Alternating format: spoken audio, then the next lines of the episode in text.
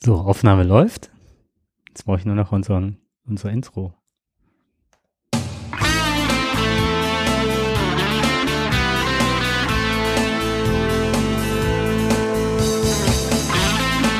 Ja, hallo und herzlich willkommen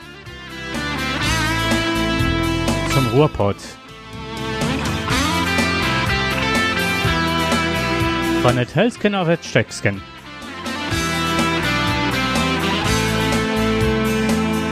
Es grüßen euch wie gewohnt an dieser Stelle mit spitzer Zunge, großzügiges Halbwissen, aber ohne Widerrede, Jakob und Dirk.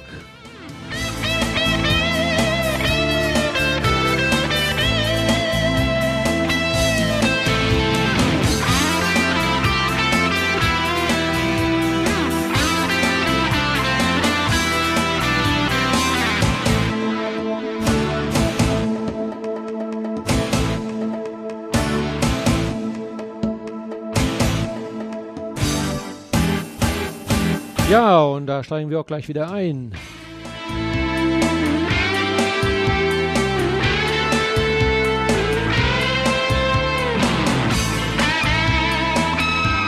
Ihr wartet gespannt bestimmt auf das neue Intro und wir wollen es euch nicht vorenthalten.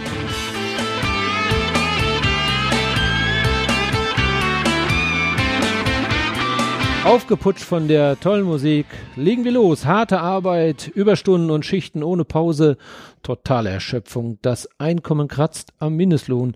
Wir sprechen nicht von den Spargelstechern aus Rumänien, weit gefehlt. Es sind die Lebensretter aus oder für unsere geliebten Vierbeiner, die Tierärzte. Ihr glaubt uns das nicht? Wir klären auf. Es sind aber nicht nur Tierärzte, die sich aufregen. Der niederländische Historiker Rutger Brachmann wenn ich das mal richtig ausgesprochen habe, rechnet in Davos auf dem Weltwirtschaftsgipfel, Gipfel, Gipfel, Gipfel machen wir, nicht, nicht Zipfel, Gipfel, mit den Millionären dieser Welt ab, die zu wenig Steuern zahlen. Da sind wir dabei. Wir sagen nur Daumen hoch.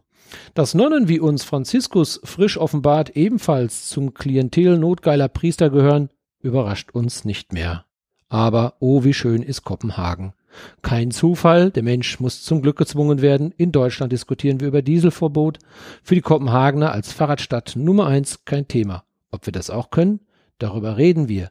Wer jetzt aber einen dicken Hals bekommt, der sollte lieber mit Alexa reden. Okay, ist sie angegangen? Nee. ja. Hat sie schon deinen Puls gemessen, Alexa? Nein, das noch nicht. Aber das macht meine Uhr halt. Aber merkst du, ich kann zum Beispiel Alexa sagen und Alexa reagiert nicht drauf. Sagst du Alexa, reagiert sie dann besser?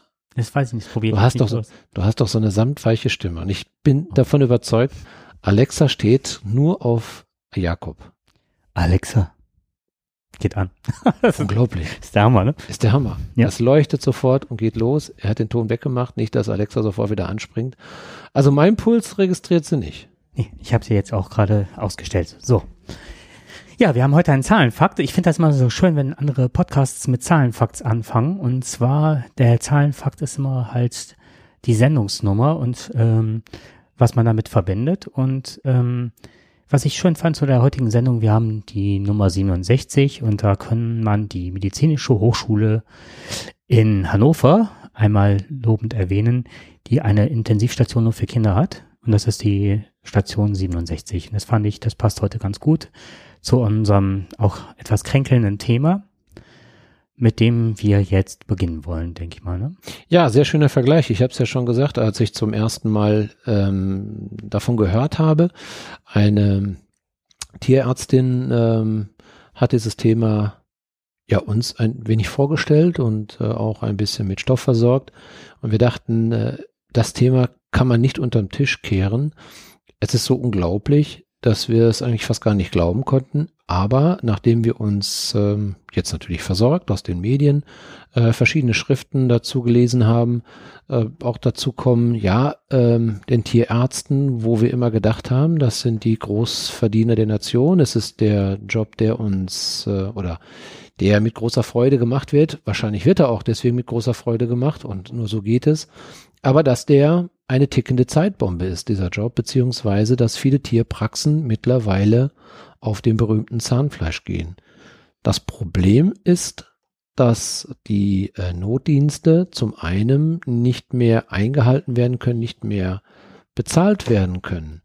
Und wenn wir denken, wir sind äh, in einem Land, wo wir hohe Gebühren für Arztrechnungen bezahlen. Ich bin selber Besitzer eines Vierbeiners und äh, der Jakob ja auch. Mhm. In der Familie sind auch noch weitere Vierbeiner, manche größer, manche kleiner. Und äh, da gehen schon äh, runde Beträge über den Tisch, wenn es zur Impfung geht, äh, für Kleinigkeiten, mal eben in den Hals gucken, weil da so Kleinigkeiten dann sind. Aber wenn es dann schon ein bisschen größer wird und wenn man dann nachts unterwegs ist und man möchte, weil man einen Notfall hat, so denkt man zumindestens. Wir sind ja meistens sehr besorgt, die Tierbesitzer, um unsere Liebsten. Und dann suchen wir nach einer Tierklinik. Nur äh, es gibt gar nicht mehr so viele Tierkliniken und das hat seinen Grund. Das hat wirklich daran den Grund, dass wir in Deutschland zu wenig an Gebühren bezahlen äh, und um unsere Liebsten wieder zu heilen, zu schützen. Ähm, das mag man zwar nicht glauben, aber das scheint im Ausland etwas anders zu sein. Da sind die Gebühren weitaus höher. Die Gebühren werden ja festgesetzt. Ähm, soweit ich weiß, also um nichts Falsches zu sagen, aber es gibt ja eine Gebührenordnung, die ähm, auf ein, eine äh, Gebühr bis drei Gebühren festgelegt wird, je nach ähm, Fall, ob das jetzt ähm, ja, mich erinnert das so am, Tag, am Tag, genau, ob das am, am, Tag ne? gemacht wird ja, oder in der genau. Nacht gemacht mhm. wird. Also in der Nacht wird die dreifache Gebühr mhm. genommen und ähm, diese Gebührenordnung oder die Gebühren alleine für Tierärzte sind in den letzten 20 Jahren kann man sagen, ich glaube, dreimal erhöht worden. Die ja. letzte war zwar jetzt ein bisschen kräftiger, aber genau genommen sind die Gebühren, also die Erhöhungen bei weitem nicht ausreichend, um äh, die Kosten zu decken. Ja, mhm. und da fragt man sich natürlich, ja, ähm, es sind doch genug, die sich momentan, es gibt viele, die sich auf diesen Job bewerben. Das ist ein ganz hartes Studium, ist das. Meistens von Frauen, also es ist ein femininer Beruf, ist es, ich glaube, fast 90 Prozent, so sagen. Also die Studien sind Absolventen. Ähm, das finde ich jetzt auch total witzig, weil ich jetzt äh, aus meinem Erfahrungshorizont äh, kenne ich nur Tierärzte. Ich kenne keine Tierärztin. Keine einzige. Jetzt die, ne, mhm, aber die uns das Thema ran, angetragen hat, das ist die einzige Tierärztin, die ich kenne. Und mir ist es aufgefallen, gerade bei unserem Tierarzt, äh, wir, es sind nur noch junge Damen, die dort äh, tätig sind. Aber das eigentliche Problem ist, also erstmal klar, erstmal ist, äh, es sind sehr viele Tierärztinnen, also es sind sehr viele, die sich dafür bewerben, auf, ähm, sind zu viele, die eigentlich im Grunde genommen für die Studienplätze da vorhanden sind. Ähm, das ist ja schön erstmal, das Interesse ist ja groß. Noch ist es groß. Aber die Freude hört dann schon auf, wenn äh, die jungen Tierärztinnen oder auch Tierärzte an der Stelle ihren Notdienst machen müssen in Tierkliniken. Da werden teilweise 72 Stunden geschoben. Mhm. Ähm, das ist nach dem Arbeitsschutzgesetz ist das natürlich verboten. Das ist nicht richtig. Es müssen ausreichende Pausen vorhanden sein. Aber Sonst ist es nicht kostendeckend. Das heißt, in den Tierkliniken darf noch nicht nur ein Arzt sein, es müssen mehrere Ärzte vorgehalten werden. Und ähm, ich komme da mit einer einfachen Gebühr und selbst mit einer dreifachen Gebühr komme ich nicht aus, wenn ich dann im Schichtdienst ähm, dann meinen Dienst leiste. Früher war das so, da haben die, also relativ, also vor einigen Jahren noch oder vor vielen Jahren war es noch so, vielleicht Jahrzehnten auch, ähm, da hat man das einfach in Kauf genommen. Da hat keiner nach dem Arbeitsschutzgesetz geguckt, da hat keiner gesagt, ob man Pausen kriegt. Man macht da ein komplettes Wochenende durch. Man hat dann mal vielleicht auf der Bank gepennt oder man hat irgendwo eine, eine Pritsche gehabt. Ähm, irgendwo konnte das geregelt werden. Ja, also in den Tierkliniken zumindestens. Und ähm, aber das war schon ein Knochenjob, um dann irgendwann selber in eine eigene Praxis unterzukommen. Aber um da durchzukommen, man musste schon sehr viel Zeit aufwenden. Also der, da kam man nicht mehr an den Mindestlohn heran, denn ähm, der durchschnittliche Lohn von von Tierärzten, man meint es nicht, ist aber überraschend gering, muss ich mhm. sagen. Also ich habe mal in einer äh, Statistik für für die Gehälter der Tierärzte geschaut und das hat mich schon überrascht, ähm, dass der Mittelwert so bei 42.000 liegt. Klar, es gibt auch einige, die verdienen auch ordentliches Geld, auch weitaus ja. höher. Aber dass man im Durchschnitt 42.000 äh, bis 43.000 brutto liegt, das ist so die, die Masse plus, minus nach oben und nach unten. Ja, also der Mittelwert ungefähr. Das hat mich schon überrascht. Für das Studium, das man dort aufwenden muss, die Kosten, die man dafür aufwenden muss, die Arbeitszeit, ähm, die vielen Stunden, die man dafür aufwendet. Lukrativ ist das dann nicht mehr. Nee, mit Sicherheit nicht. Was ich auch, ähm, also ich bin die ganze Zeit so hin und her gerissen, weil äh, vielfach in den ganzen Vorlagen, die wir uns ja noch selber ran geschafft haben, war halt Tierärztliche Kammer, Nordrhein und was wir alles hatten und äh, an Unterlagen ran geschafft haben, war immer so, so ein bisschen der Tenor des Ganzen nach dem Motto, ähm, ja, früher war es äh, günstiger oder konnten sich die Kliniken halten, weil man musste ja auch nicht so die Ruhezeiten einhalten, wo ich denke, genau. äh, da klafft was auseinander. Du kannst doch nicht mit äh, unmöglichen Arbeitszeiten äh, ja in irgendeiner Form werben oder sagen, das war früher besser, dass die Leute unausgeschlafen waren, dass es, dass es, ne, da war die Rede in dem Text, dass die Hauptkrankheit bei Tierärztinnen und Tierärzten halt Burnout und das Alkoholsyndrom ist, ne? Also weil die alle, also unheimlich viele davon Alkoholiker geworden sind oder so, dann frage ich mich wirklich, das kannst du auch nicht sein, ne? Wenn du dann, das sind ja gerade nicht die Leute, die wirklich dann auch das Geld verdienen, sondern die dann wirklich schuften müssen, vielleicht für jemand, der eine Klinik hat. Ja. Ne? Und das hat, ist mir äh, auch mal aufgefallen, wie übermüdet die teilweise sind, meistens in den Kliniken. Als Beispiel, ja, ich hatte jetzt in meinem Leben zweimal das Pech, also wirklich das Pech, dass wir Hunde hatten, die eine Magendrehung hatten. Und wer das weiß, das ist eine Zeitspanne von maximal einer halben Stunde. Ähm, das, also man muss sich das vorstellen, der Magen hängt da wie ein Luftballon und ist an zwei wie Schnüren, dass man den Luftballon, wenn man den dreht, dann dreht sich ja, wenn man die Spitze und das Ende anfängt, dann dreht sich da das zu. Und das ist halt die Blutversorgung. Und die Organe sind so angelegt, dass sie teilweise, ich bin Laie, ne? Das muss man jetzt vorausschicken, aber dass sie sich um den Magen gruppieren und dadurch, dass der Magen sich dreht, werden auch die Organe mitgedreht. Das heißt, dass sie auch von, wie bei diesem Luftballon, oder wie wenn man so eine mehrere Würste hatten, die so gegeneinander verdrillt, dass das genau so ist. Und dann haben die halt auch keine ähm, Blutzufuhr, dann durch auch keine Luftzufuhr, keine Sauerstoffversorgung. Und je länger dieser Zustand ist, desto mehr Gas der Körper auf. Ne, also dann kriegen die richtig eine Kugel, eine Kugel wie beim Fußball. Und je länger das anhält, ist es toxisch und halt, dass die anderen Organe absterben, weil sie keine Sauerstoffversorgung haben. Ja, das war halt passiert. Und da musst du halt maximal eine halbe Stunde hast du Zeit, ehe das irreparabel ist. Ne? Und dann hast du halt auch nur eine Quote von 50 Prozent. Das heißt, anrufen, ins Auto los und dann muss direkt die Behandlung erfolgen. Ne? Also zumindest, dass der Magen schon zurückgedreht wird. Ja. Was, wenn die Tierkliniken zu haben? So ist es, denn es gibt schon mittlerweile einige Tierkliniken, die ihre Bezeichnung Klinik wieder zurückgegeben haben. Ähm, und ähm, eine andere. Warum? Ja, eben aus dem Grunde, hm, das ist diese tickende Zeitbombe erstmal. Sie sind nicht kostendeckend. Ja. Ja. Ähm, du hast schon gerade es vollkommen richtig gesagt. Die haben nur deswegen überleben können, weil sie gegen Arbeitsschutzgesetze verstoßen haben, weil sie junge Tierärzte hatten, die das mitgemacht haben, ja, und ja. Äh, sehr billig und äh, mit wenig, also mit sehr wenig Geld ja. quasi viele Überstunden geschoben haben. Ja. Und ähm, das ist eben äh, das, das Problem für die, dass die heute nicht mehr kostendeckend arbeiten können. Mhm. Und äh, die können die Versorgung nicht mehr aufrechterhalten. Das heißt, die haben eine wesentlich höhere Anforderung ähm, als Tierklinik, als wenn du sagst, äh, du bist eine tiermedizinische äh, Behandlung. Mhm. Ja?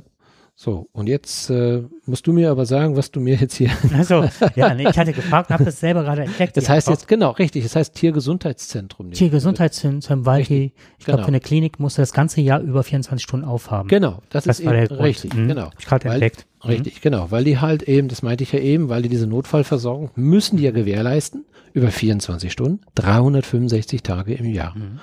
Und ähm, das können einfach viele nicht mehr aufrechterhalten. Und ähm, sie wollen aber nicht den kompletten Status letztendlich verlieren. Mhm. Und ähm, von daher versucht man das jetzt äh, mit einem kleinen Trick halt eben zu ändern. Nur der Tierbesitzer, der bleibt auf der Strecke. Aber, und das muss man auch dabei sagen, und da kommen wir wieder zurück, ich, wenn ich die Rechnung, also wenn ich, wenn ich zum Tierarzt gehe und bekomme dann eine Rechnung über Magendrehung zum Beispiel zweieinhalbtausend Euro, damit muss man ja rechnen ungefähr heutzutage. Oder es müsste mindestens so viel kosten. Wenn du hingehst und du weißt, dein kleiner Dackel, der hat jetzt hier eine Magendrehung und der sagt dir gleich, ich mit zweieinhalbtausend Euro komme ich jetzt nicht hin. Das kostet jetzt mindestens das Fünffache, also 10.000 Euro. Sonst kann ich meinen Betrieb nicht aufrechterhalten. Mhm. Ich finde, dann wird es schon schwierig. Ne? Dann äh, glaube ich, sie, die Tierbesitzer sind natürlich alle so gestreckt, die wollen natürlich ihren Liebsten nicht verlieren. Aber mhm. äh, sie haben meistens das Geld nicht. Schau dir mal viele Hundebesitzer an. Die, die wenigsten wissen, dass ein Hund viele, viele tausend Euro im Jahr kosten. Futter etc. Und allen möglichen Spielzeug und Liegestätten und dies und Impfungen und Steuern. Du kommst also locker dann mal eben auf paar tausend Euro. Und wenn du dann eine, äh, die viel können das gar nicht bezahlen. Und dann gehst du zum Arzt, zum Tierarzt und du musst dann auf einmal dann äh, 500.000 oder 2.000 Euro bezahlen. Dann wird's für diese Menschen schwierig und ja. verlieren ihren Liebsten dadurch. Aber man muss auch klar und deutlich sagen, ähm, wir sind bereit, für ein Auto sehr viel Geld auszugeben an der Stelle. Und es geht, es gibt nichts mehr umsonst. Ja, und ähm, man kann keinen 24 Stunden für Nulltarif haben. Das geht nun mal nicht. Wobei ich auch denke, ähm, dass es auch es ist ähm, eine Schwierigkeit auch dahingehend, dass viele Leute auch unbedarft sich Hunde holen und auch nicht wissen. Also ab, ich habe jetzt letztens mit jemandem gesprochen, der einen ähm, einen ähm, wie heißen sie? Diese, jetzt fehlen mir die Worte. Ich sehe den Hund vor mir. Also unheimliches, unheimlicher Arbeitshund. Mhm. Und erzählte dann, dass er halt morgens halt mit dem Hund eine Runde und dann muss er halt bis abends warten und dann gehen sie halt nochmal kurz Gassi. Wo ich gedacht habe, ich kenne halt von der Hundebesitzer, also Hundeschulebesitzerin, die hatte zwei von denen, dass sie dann mehrere Stunden am Tag mit den Hunden trainiert und macht und so. Also da ist ja auch eine Diskrepanz und ich glaube, dass viele Leute sich überhaupt nicht im Klaren sind, was sie für eine Verantwortung übernehmen. Und ich weiß, also unser Hund, als er die Magendrehung hatte, das war nicht das einzige im Jahr. Du liegst nämlich mit dem Preis richtig. Wir waren bei 3000 Euro. Mhm. Der hatte nicht nur die Magendrehung, der hatte im selben Jahr, knickte der plötzlich hinten ab. Das heißt, der hatte, das ist gerade bei diesen großen Rassen schon mal der Fall. Also nochmal, ich bin nicht so firm in der Sache. Da gab es eine Verdickung an der Wirbelsäule und dann drückte die Wirbelsäule da war ein bisschen Fettgewebe und so weiter auf, das, auf den Nervenstrang. Dann musste halt die Wirbelsäule an einer Stelle, muss der Wirbel aufgeschnitten, mit der, also aufgesägt werden. Dann musste der Nervstrang freigelegt werden und dann wieder aufgesetzt und ne, der Hund konnte danach wieder zwar nicht mehr so laufen wie früher, aber der knickte nicht mehr weg und lief relativ stabil für diese OP. Und hatte dann noch Lungenkrebs im selben Jahr. Das heißt, drei große Sachen, wovon wir auch zu dem Zeitpunkt alles nicht wussten, sonst hätten wir wahrscheinlich all das Leid dem Hund auch erspart. Im Endeffekt haben wir uns kein, wir, es war ein neues Auto fällig, das haben wir uns nicht geleistet. Wir haben das Verfugen des Hauses uns damals nicht geleistet, weil da haben wir noch zwei, drei Jahre dran geknapst. Ehe das alles wieder aufgearbeitet war. Das war eine Riesenrechnung. Das kann man sich nicht vorstellen. Ich glaube auch, dass es vielen wirklich nicht bewusst, dass ja. äh, diese Leistungen sehr viel Geld kosten.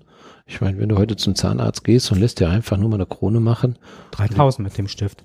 Das geht schnell. Zack. Ja. Ne? Und auch noch höher. Aber ja. jetzt, was ich da noch zu sagen möchte, ist halt, es gibt, wenn man sich einen Hund anschafft, gibt es auch Versicherungen, die viele Kosten übernehmen. Wenn man jetzt eine OP-Versicherung sagt, jetzt nicht, ich möchte jetzt jede, dass jede Kleinigkeit bezahlt wird, ne? Also Wurmkur, Impfen, keine Ahnung was.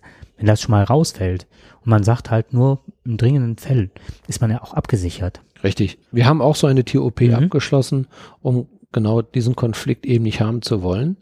Ähm, das kostet natürlich auch Geld, aber das ist im Jahr überschaubar. Es gibt diese teilweise schon ab 120, 130, 150 Euro im Jahr. Und äh, man kann sich vor solchen Risiken dann eben, wie vielen Dingen ja auch, dann auch schützen. Nur man sollte sich darüber im Bewusstsein, klar, die kleinen Dinge werden nicht übernommen, aber die eigentliche teure OP kann dann also und wird dann, je nach Bedingung, wird dann also übernommen. Und das ist zum Beispiel, da hast du vollkommen recht, mhm. das ist eine Möglichkeit, sich vor solchen hohen Kosten zu schützen. Jetzt ist mhm. nur, mm, um mal wieder auf das, das Grundthema zu, das ist, du, du bist ja im Prinzip ja schon bei der Lösung des Ganzen. Also wir brauchen wahrscheinlich an der Stelle mm, mehr Möglichkeiten, um die Hundebesitzer, dass sie sich absichern können gegen solche Hörgebühren. Uns muss erstmal klar werden, dass wir diese Sachen nicht mehr zu einer einfachen Gebühr bekommen müssen, können. Ja, dass es eine hochqualifizierte Leistung ist, die dort gegeben wird. Es werden Spritzen gegeben. Es geht hier um das Leben des Tieres. Mhm. Ähm, da geht es klar, wie bei jedem anderen Arzt auch darum, dass man Leben retten will, dass man äh, dem Tierwohl sich ergibt und viele machen das aus einem äh, sehr hohen oder mit einem sehr, mit einer sehr hohen Motivation, mit der Liebe zum Tier. Nur wir, uns muss klar sein, wir dürfen nicht mehr meckern heute, wenn wir mit einer Tierarztrechnung von 50 oder 100 Euro und wenn es nur eine reine Impfung ist, äh, dass wir uns darüber nicht beklagen dürfen. Ähm, wir dürfen die Tierärzte nicht dafür verantwortlich machen an der Stelle, dass die, die Leistung nun mal eben Geld kostet. Und bisher, und das muss man, das ist eben diese tickende Zeitbombe, die Kosten sind, also das, was für heute an Gebühren berechnet werden, sind nach dem nicht kostendeckend für Tierärzte. Und wir haben ja noch, das, das Problem ist ja, mhm. auch, die haben ja, äh, sie, sie, ihnen wird ja auch ein bisschen was vorgeschrieben. Das heißt, sie müssen ja auch einen gewissen Notdienst, also Tier, also Nachtdienst und so weiter bereithalten. Ne? Ja. Das wird ja auch hier von den Landestierärztekammern, zum Beispiel in Nordrhein-Westfalen, ist die 15. und 17. Landestierkammer, ähm, ist das in der Berufsordnung festgeschrieben, dass Tierärzte ja nachts ne, und an Feiertagen, Wochen in einen Notdienst sicherstellen müssen. Das sollte man, klar, wenn ich weiß, ich werde Tierarzt, werde ich natürlich auch an diesen Tagen auch immer wieder da sein. Früher war es so, dass sich viele Tierärzte dann halt eben auch zusammengeschlossen haben und gesagt, okay, du machst es an diesem Wochenende, der eine macht das an diesem Wochenende. Nur es gibt immer weniger Tierärzte, die das können. Ja, die es erstmal nicht mehr, also die nicht mehr kostendeckend arbeiten können, die Mitarbeiter nicht vorhalten können, eine ganze Nacht quasi auf Abruf zu sein. Und alleine geht das ja auch nicht. Meistens musst du ja zu zweit sein. Und äh, als Tierarzt alleine 365 Tage im Jahr, 40 Jahre lang im Beruf oder 45 mhm. Jahre lang im Beruf, wird man das nicht immer leisten können. Und äh, man ist darauf angewiesen, dass auch da Unterstützung da ist. Nur dieses Personal kannst du nicht mehr bezahlen. Folglich sind immer mehr Tierärzte da, die sich jetzt aus diesem Verbund trennen und sagen, okay, ich mache da nicht mehr mit, ich kann das nicht mehr. Das bedeutet, dass auf wenige Tierärzte jetzt noch mehr Notdienste kommen, dass die sich nicht mehr abwechseln können. Also es ist eine absolut tickende Zeitbombe, die ähm, die Tierbesitzer und Tierfreunde in den nächsten Jahren ähm, vor ein Problem stellen werden. Und da bin ich dann wieder bei dir.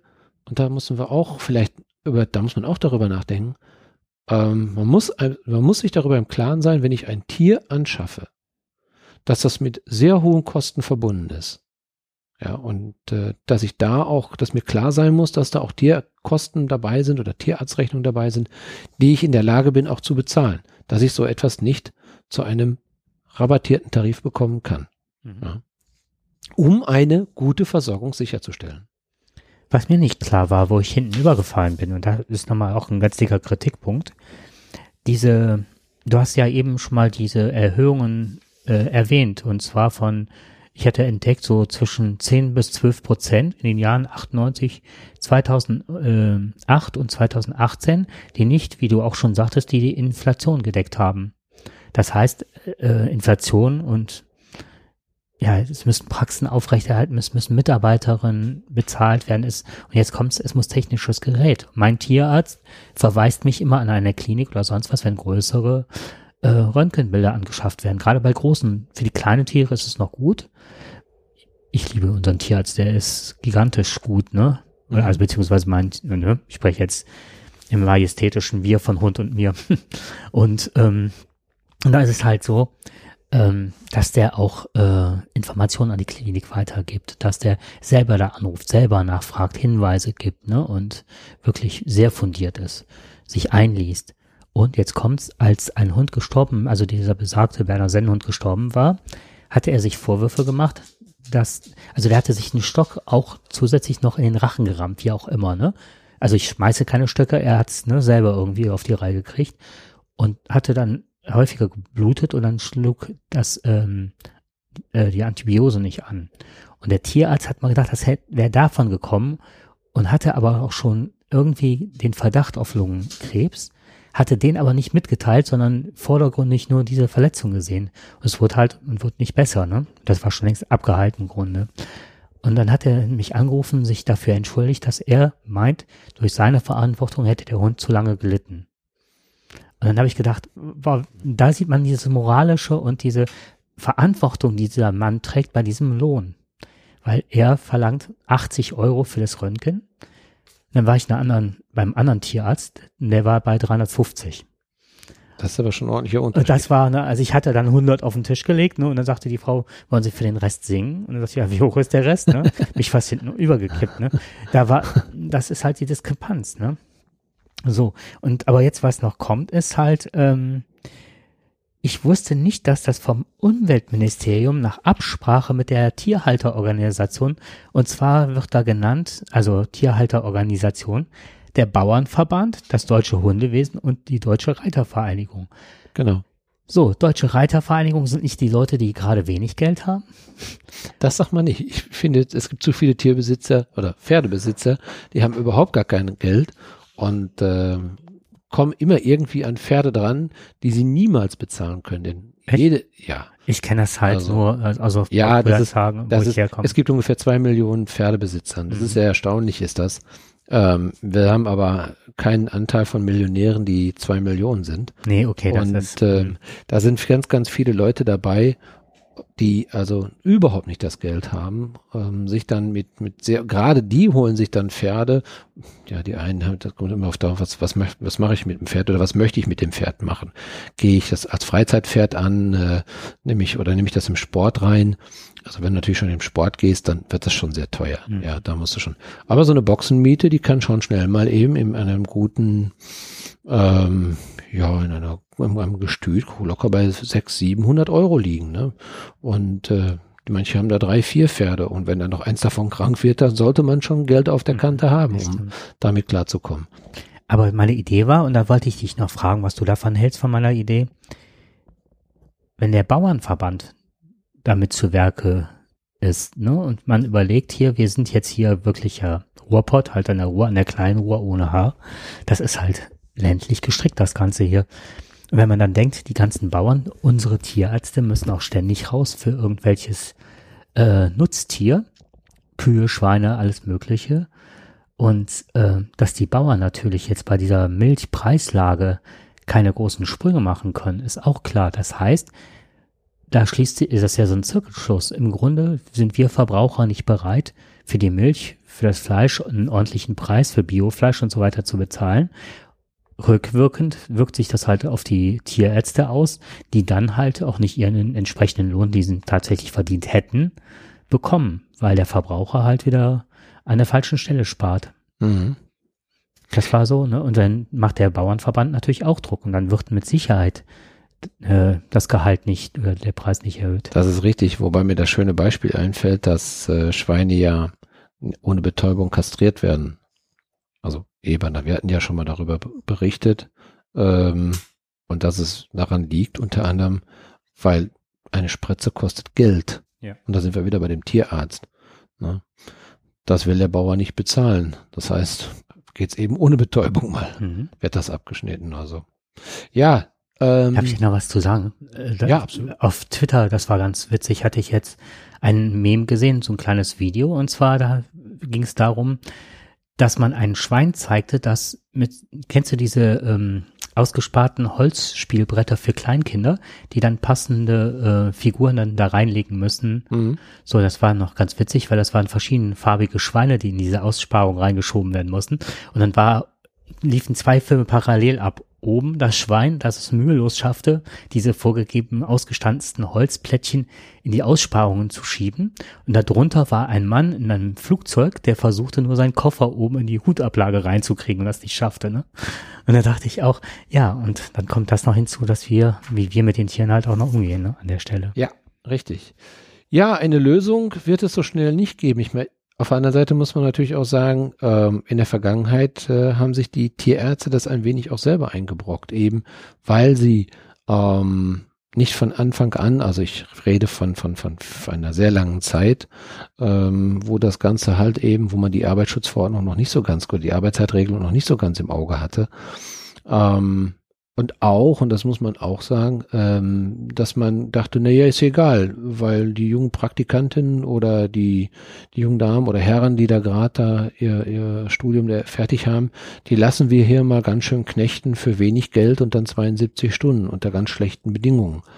Ähm, hätte man früher schon dafür gesorgt, dass das nicht kostendeckend sein kann oder dass man sich nur durch solche Mittel überhaupt dass man dadurch überhaupt kostendeckend arbeiten kann, dann schafft man sich das Problem langfristig ja selber, denn man konnte ja nicht damit rechnen, oder man musste besser gesagt damit rechnen, dass ähm, es zwar immer noch viele Absolventen gibt und viele leidenschaftliche Tierärzte gibt, aber heutzutage ist ähm, das Thema Work-Life-Balance ja für die ja auch nicht fremd. Mhm. Ähm, da wir ja gerade, deswegen kam ich da drauf auch, dass sehr viele ähm, junge Damen äh, gerade halt eben diesen Beruf wählen. Ähm, die möchten natürlich auch, klar, in, innerhalb der Familie. Sie wollen Familie gründen. Ähm, sie möchten auch nicht nur 24 Stunden durcharbeiten. Sie wollen auch äh, ganz normal abends auch bei ihren Liebsten sein oder bei ihren, ja, bei Freunden sein, Freizeit haben, Sport haben. Also das Thema Work-Life-Balance spielt heute ja auch eine große Rolle. Und dass nach elf Stunden dann irgendwo oder dass eine Pause dazwischen liegen muss, das muss auch selbstverständlich sein, denn kein Arzt, der äh, 24 oder kein Mensch, der 24 Stunden wach ist, kann meines Erachtens noch gut operieren. Ja, das ist für mich unmöglich. Äh, soll man jeder einen Selbsttest machen. Einfach mal 24 Stunden mal bis zum nächsten Morgen wach bleiben und dann noch mal eine schöne Hausaufgabe machen. Ne? Mal was ganz Kompliziertes morgens machen. Dann wird das nicht mehr so lustig. Aber es ist ja jetzt wirklich die Frage, ähm, das ist ja nicht nur bei den Ärzten so. Das ist ja mittlerweile auch ein gesellschaftliches Problem, was es überall gibt, dass der Druck groß und größer wird, dass die Vergütung, mhm. dass die Arbeit und der Einsatz ähm, nicht mehr auch ähm, so honoriert wird. Und ich sehe das nicht nur monetär, sondern es ist da, ich man muss es machen und ja, bitte. Hm, Entschuldigung, aber ich habe gerade noch mit einem Handwerker gesprochen, ähm, wo du das Thema ansprichst. Das betrifft ja nicht nur Tierärzte, natürlich nicht. Ne? Das ist äh, viele freie Handwerker, die jetzt in die Jahre gekommen sind und ähm, nicht die Beiträge in der Rentenkasse eingezahlt haben, die man vielleicht, ja, die man vielleicht braucht, um einen, einen guten äh, Ruhestand zu haben.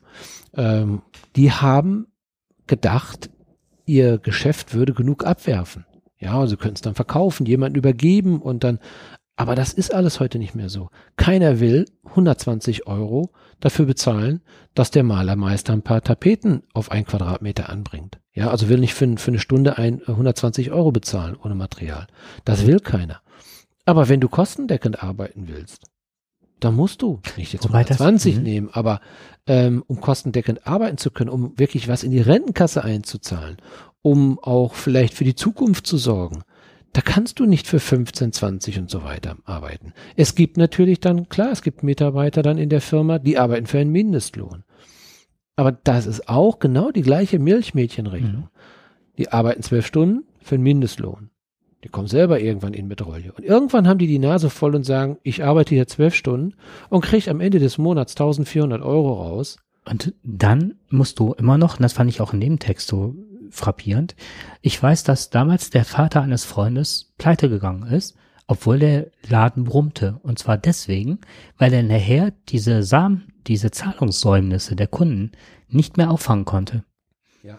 Und das habe ich gedacht, der Laden lief, der hatte so einen guten Ruf. Wie kann es passieren, dass dieser Laden, also ein Schreiner halt mhm. im, im Bereich Treppenbau, wo ich dann gedacht habe, wie kann das passieren, dass der pleite geht? Und ganz einfach, die Kunden sind so säumig im Zahlen. Und das ist wohl auch ein ganz, ganz großes Problem bei den Tierärzten.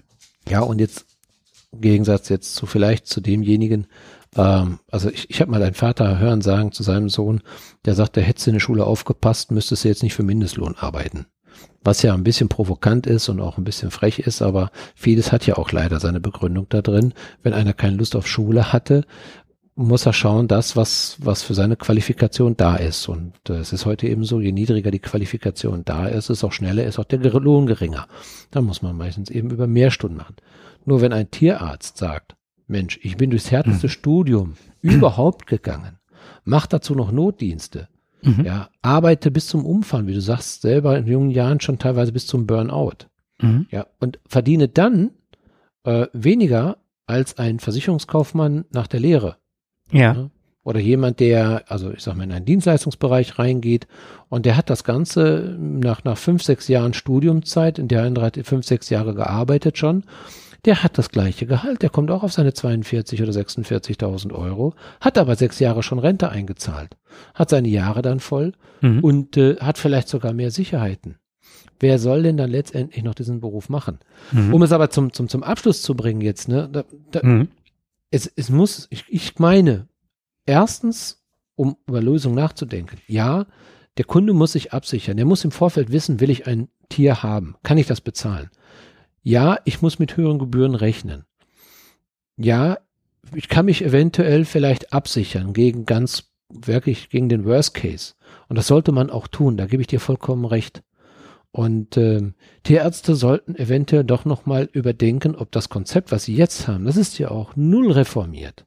Mhm. Ja? Und das ist ja auch so stark reglementiert, dass man vielleicht doch nochmal schaut, ob man an der anderen Stelle vielleicht nicht durch vernünftige Reformen auch mal Praxen etwas anders gestaltet und vielleicht ohne diese ganzen Reglements, dass der Markt möglicherweise hier schon selber dafür sorgt, dass es zu vernünftigen, äh, ja, einer vernünftigen Win-Win-Situation kommt. Ich glaube, im Ausland ist man da, ist, ist, ist den meisten Leuten klarer, dass sie das bezahlen müssen. Aber wir Deutschen, jeder Zweite hat ja auch ein Tier. Ne? Das mhm. findest du ja im Ausland auch nicht. Nur wenige haben das. Das muss man einfach auch sagen. Mhm. Ja. ja, das stimme ich dir vollkommen zu. Ich habe jetzt gerade nebenbei noch geguckt, aber das ist schon fast eine Überleitung, soweit sind wir noch nicht ganz.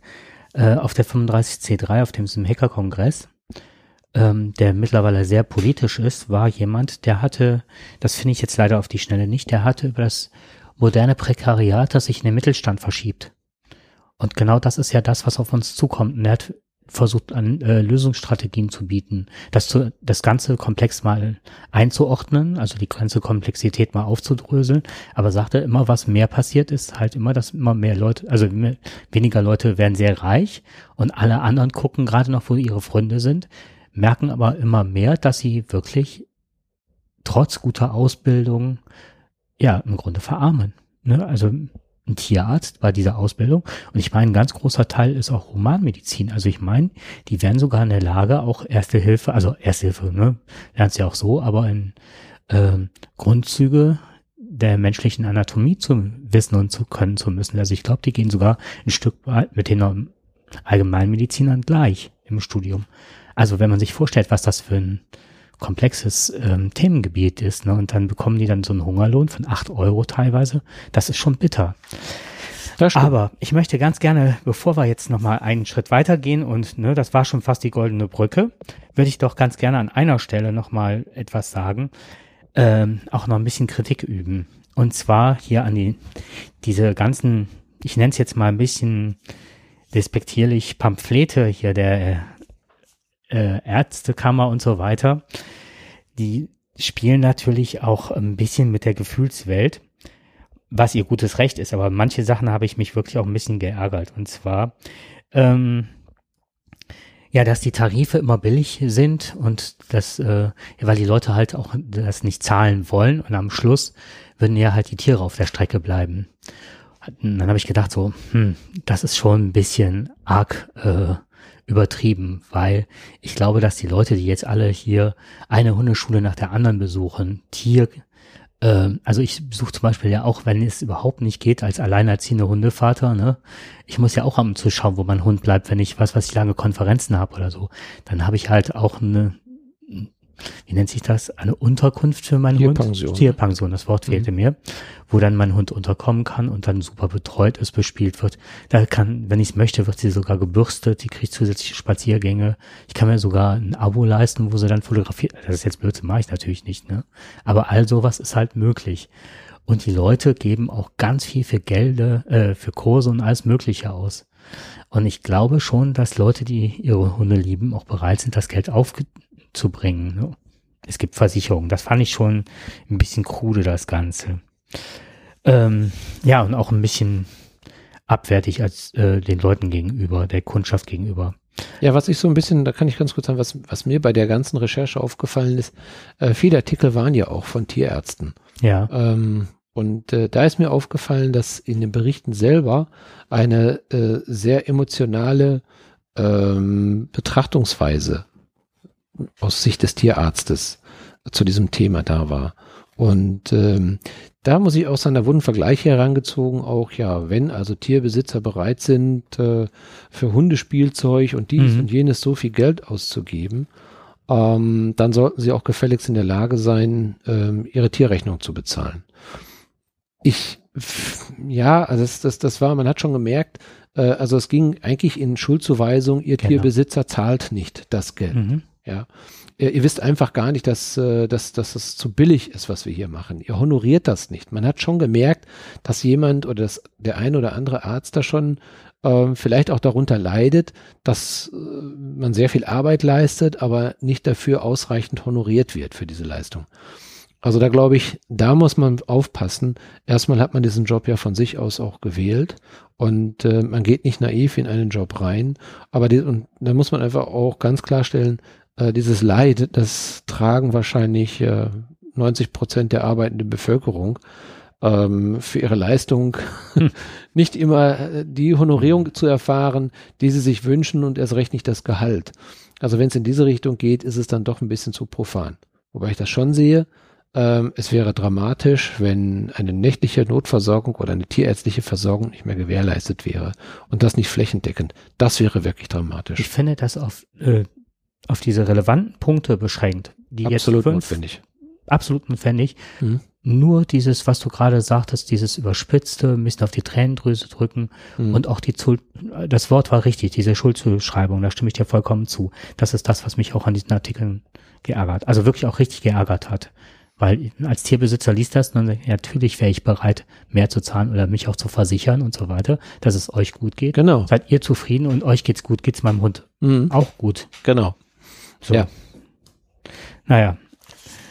Okay, ich glaube, das haben wir jetzt abschließend sehr gut beleuchtet, das ganze Thema. Oder ist noch irgendwas, was.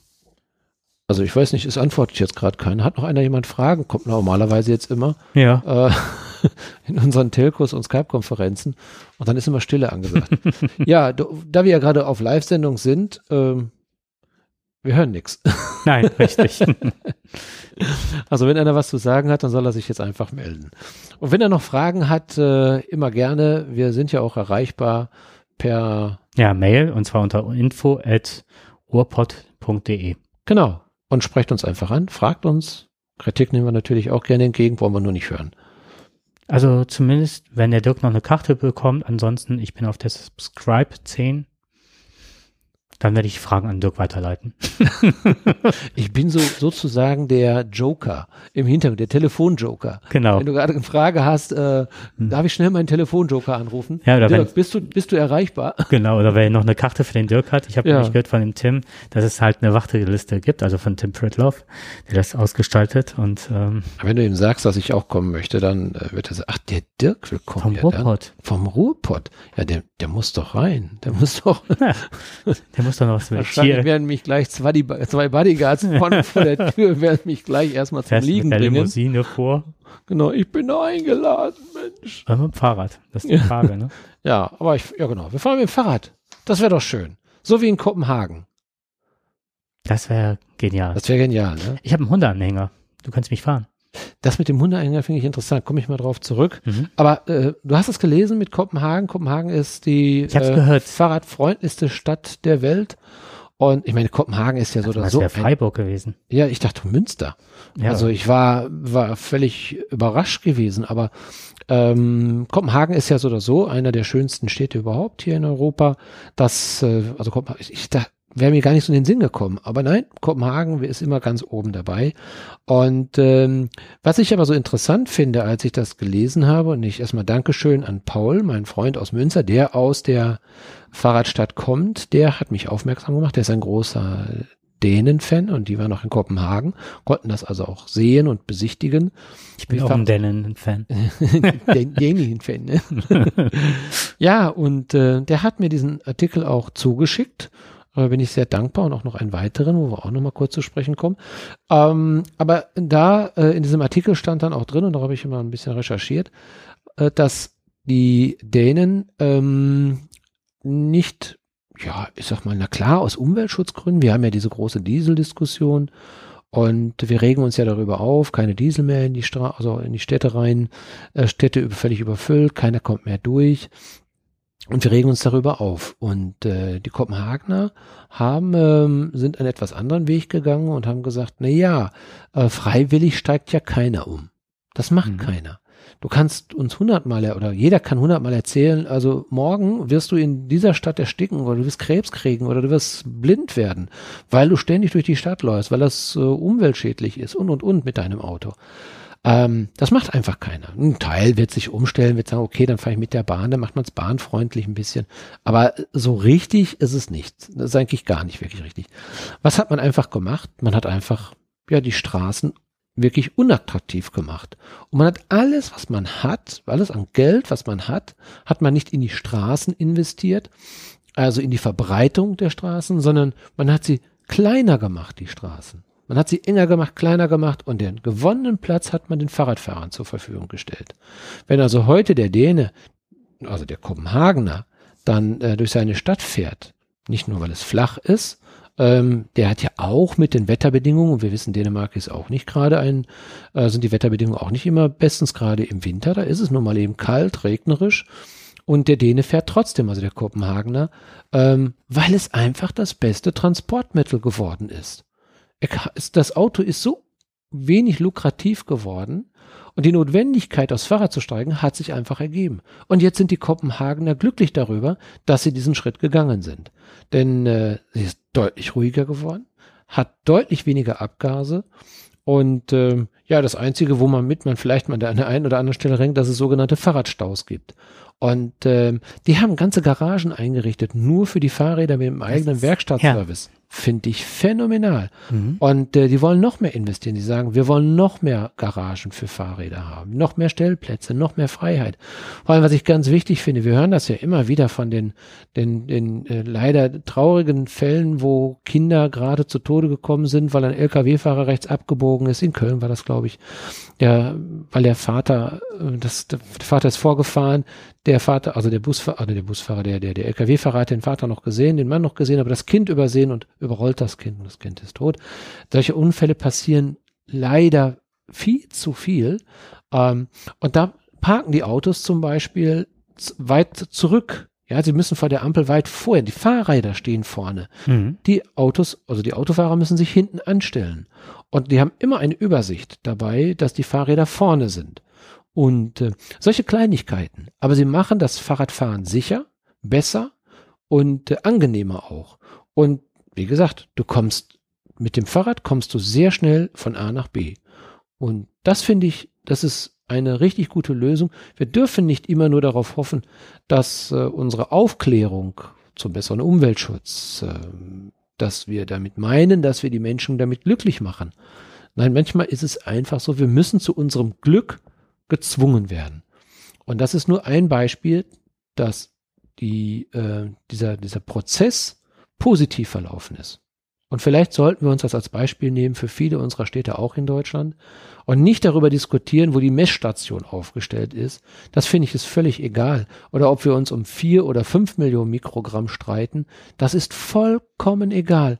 Die Autos haben einfach. Da gehen die Leute auch nicht. Das, die müssen wirklich persönlich spüren. Also jetzt, das muss ja nicht nur, es ist ja nicht nur negativ, es macht ja auch Spaß, Fahrrad zu fahren, sondern wirklich wie mit der Verengung für die Autos, dass genau. es unattraktiv ist. In Berlin ist es ja so, dass so viele äh, Fahrradverleih, wo auch oftmals richtig gut mit den Fahrrad, Fahrrädern umgegangen wird oder diese ganz, der ganze Autoverleih, ist ja so, dass jeder fast da, der irgendwie von A nach B will und nicht öffentlich fahren kann, hat ja so eine Flinkster oder wie heißen die ganzen Karten mittlerweile, dass du mehrere Karten hast, du organisierst dir ein Auto und fährst da mit hin, wo du gerade hin musst und stellst es dann irgendwo ab und gut ist. Mhm. Aber wenn, ne, kannst du dich daran erinnern, dass wir zu der letzten, äh, ja, Subscribed, ah, die hießen damals noch Pod Love Workshop waren und du sagtest, du hattest direkt vorm Haus, sagte ja unsere Vermieterin, das wäre ein, das wären sechs richtige und wir sollten bloß hier nicht mehr wegfahren, als du den Parkplatz genau vor dem Eingang hattest, ne? Und dann, äh, ja, wir haben den Wagen in der Zeit nicht mehr bewegt. Hauptsache, genau. wir verlieren diesen Parkplatz nicht mehr, ne? Ja. Das also ist richtig. sonst läufst du ja der Kilometer. Und sowas führt halt dazu, dass so viele Leute auch in Berlin Fahrrad fahren oder aber halt hier diese Mietautos benutzen. Mhm. Mhm. Aber es ist ja so, dass in den meisten Städten das Fahren, das Fahrradfahren nicht sicher ist. Ja. Und das ist eben der entscheidende Punkt auch. Der ähm, Fahrradbesitzer soll ja auch ähm, die Sicherheit haben, dass er gut von A nach B kommt. Und auch eine gewisse Ignoranz der Autofahrer, was du eben sagtest mit den, das sind ganz tragische Schicksale, die da passieren. Mir ist es in Köln passiert. Auf einem Fahrradfeld hält ein Porsche-Fahrer an, ne, steigt aus, also will aussteigen, reißt die Tür auf, steht auf dem Fahrradweg. Ich muss um den Fahrradweg rum, reißt die Tür auf und ich gehe über seinen, über seine Autotüre drüber weg und hat mir unheimlich wehgetan. Ich hoffe, das war sehr teuer für ihn. Nichts, der ist eingestiegen, weggefahren. Ich war so perplex, ich habe die Nummer mir nicht gemerkt. Der hat Fahrradflucht damals begangen, ne?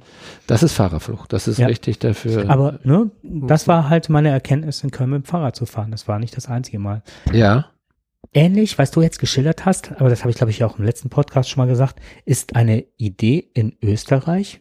Da bezieht es sich nicht aufs Fahrradfahren, sondern auf die Elektroautos, dass sie hingehen und sagen, dass Verbrennerautos auf Autobahnen nur noch 80 fahren dürfen, aber Elektroautos 120. Und da wird ja auch der Mann gekitzelt, ne, der Mhm. gerne aufs Gaspedal drückt Ja. und sich wundert, dass andere wohl ne, etwas schneller fahren dürfen als ihn. Das ärgert ja schon. Ja, ja, natürlich, das ist richtig. Ähm, ergänzend muss ich noch mal dazu sagen, also das ist ein ähm, Fahrradindex, der wird von der Kopenhagenize oder Hagenize Hagenize Gruppe Copenhagenize, Copenhagenize, ich kann es dir gar nicht sagen, ob es jetzt Englisch äh, oder Dänisch ausgesprochen wird, Gruppe, äh, die die Metropolen auf Rad, Radlerfreundlichkeit untersuchen. Und ähm, also wie gesagt, äh, da steht Kopenhagen auf Platz 1 und wer da noch da ist, ist Utrecht und Amsterdam. In Amsterdam habe ich selber Ja. erleben können auch nochmal, da war es genauso. Also da brauchst du gar nicht mit dem Auto in die Stadt zu fahren. Null Chance. Und da Und kommt wenn ja dieses. Lopi-Fit, da habe ich auch schon mal von erzählt, ne? Ja. Dieser Roller, auf dem du stehst oder der so ein Laufband hat wie im Fitnessstudio Mhm. und der dann bis zu 30 Stundenkilometer, wo du dann auch noch E-Bikes mit überholst, ne? Genau. Ja, Also sowas sind ja ganz innovative Ideen. richtig, genau. Und da nochmal eine schöne Zahl auch nochmal zu präsentieren, um das mal zu verdeutlichen, dass es in Kopenhagen bei der Bevölkerung angekommen ist. Mal so gucken, was schätzt du ungefähr? Wie viel Autofahrer äh, fahren noch, also wie viel Prozent der Autofahrer fahren noch mit dem Auto? 30. Neun. Nein. Neun Prozent fahren nur noch. Genau. 62 Prozent der Bürger fahren mit dem Fahrrad, der Rest verteilt sich dann auf andere. Neun Prozent. Und äh, das ist doch ein schöner Erfolg, ist das. Ja. Ne? Und äh, so können es allen Städten gehen. Sie müssen nur mal halt eben ein bisschen sich davon überzeugen lassen. Sie sollen mal nach Kopenhagen fahren, schön Urlaub machen für ein paar Tage. Und ähm, dass sie vielleicht, äh, wenn sie eine Rheinbrücke bauen, nicht für Autos machen, sondern eine schöne Rheinbrücke nur für Fahrräder. So hat es Mhm. ja dann letztendlich auch Kopenhagen gemacht. Die haben dann eine entsprechende Brücke, haben die nur für Fahrräder fertig gemacht und Fußgänger und die fühlen sich sicher, wenn sie darüber gehen oder darüber fahren dabei. Ne? Tja, und ähm, das muss ja mal einfach mal gesagt werden. Man muss ja auch mal loben können, Mhm. dass in der Welt auch Dinge passieren, wo sich andere dann auch mal das abschauen können Und mit das einfachen Mitteln. oft die skandinavischen Länder. Das macht mal Spaß, mal da hinzuschauen. Das ist, Ja. in Schweden war es ja so, dass die diese Null-Toleranz-Grenze bei Verkehrstoten möchten. Also wirklich null Tote auf Straßen. Was sich völlig illusorisch anhört. Habe ich das mal erzählt mit der Kampagne? Ich weiß es gar nicht, ob ich das in dem Podcast erzählt habe. Da ging es darum, dass man überlegt hat, auf Landstraßen das Tem die Geschwindigkeit generell auf 70 und auf Autobahn sogar noch ein Stückchen zu senken. Und zuerst waren viele Schweden dagegen. Und dann war es halt so, dass die dann, ähm, die Behörde, die sich damit beschäftigt haben, haben dann eine Kampagne gestartet und haben gefragt, ähm, wie viele Leute sind Sie bereit zu opfern pro Jahr an Verkehrstoten? Du persönlich, nenn mal. Und dann kamen Zahlen ganz zögerlich, weil das ist ja schon ziemlich unangenehm, wenn man Herr über, ne, man soll eine Ta Zahl, was bin ich bereit, ne, zu opfern, das ist schon ziemlich bitter. Und dann sind die einen Schritt weitergegangen und sagte, okay, wenn Sie jetzt so und so viel Prozent sagen oder so viele Tote, wie viele äh, Tote sind Sie bereit, in Ihrer eigenen Familie zu opfern? Weil es betrifft Sie eventuell. Und da waren viele so geschockt durch diese Äußerung, dass sie gesagt haben, ja, null. Und dadurch ist mit einer überwältigenden Mehrheit diese Nulltoleranzgrenze an der Stelle hochgekommen. Und Ergebnis ist, viele Schweden fahren wesentlich besonnener dadurch und die haben die Temp äh, Tempos runtergenommen und was weiß ich noch mehr Schikanen eingebaut. Es wird alles gut geheißen und die haben extremst die Toten gesenkt. Und das ist auch wieder ein schöner Erfolg und man sieht, dass es möglich ist. Ich habe immer nur das Gefühl, dass in äh, unserer Politiklandschaft äh, immer für, für jede Lösung ein Problem gesucht wird. Und das meine ich auch so. Ja. Denn ähm, wenn wir sagen, wir wollen das reduzieren, wir möchten keine Toten mehr auf der Straßen, Straßen haben, auf Autobahnen haben, und wir fangen da mal einfach mal mit an, wir reduzieren zum Beispiel oder wir setzen ein Tempolimit. Damit könnten wir schon mal viel erreichen. Und das wäre ein einfaches Mittel. Ist aber kaum durchzusetzen in dieser Politik, in diesem Land. Und das ist für mich unglaublich. Natürlich macht es mir keinen Spaß. Ich weiß auch, dass ich manchmal gerne, wenn ich von A nach B will und ich habe keine Zeit, dass ich auch schon schneller fahre. Aber das muss ich nicht. Und äh, ich zwinge mich mittlerweile dazu, also auch vernünftig darüber nachzudenken, ob ich jetzt heute wirklich über 130 fahren muss oder über unter 120 fahren muss. Ich komme auch so ans Ziel und weitaus besser. Und deswegen, da ist wieder der Spruch, wir müssen zum Glück gezwungen werden. Mhm. Und es soll endlich, es muss in unserer Politik endlich ein Denken auch vorherrschen, dass wir Probleme lösen können, ja, und es auch wollen. Und nicht immer danach suchen, dass auf ein Problem ein neues Problem kommt oder Probleme mit Probleme zu bekämpfen oder es so undurchsichtig zu machen, dass es wieder heißt, ja, in unserem Land geht das einfach nicht. Da haben wir andere Voraussetzungen. Ich finde nicht, dass wir andere mhm. Voraussetzungen haben. Ja, und Gesetze kannst du ändern. Das ist ganz einfach. Wenn es ein Gesetz gibt, dass es verhindert wird, ja, dann sollen wir das Gesetz ändern. Ganz einfach. Es muss zum Wohle der Bürger sein. Richtig. Ja, zum genauso. Schutz und Wohle der Bürger.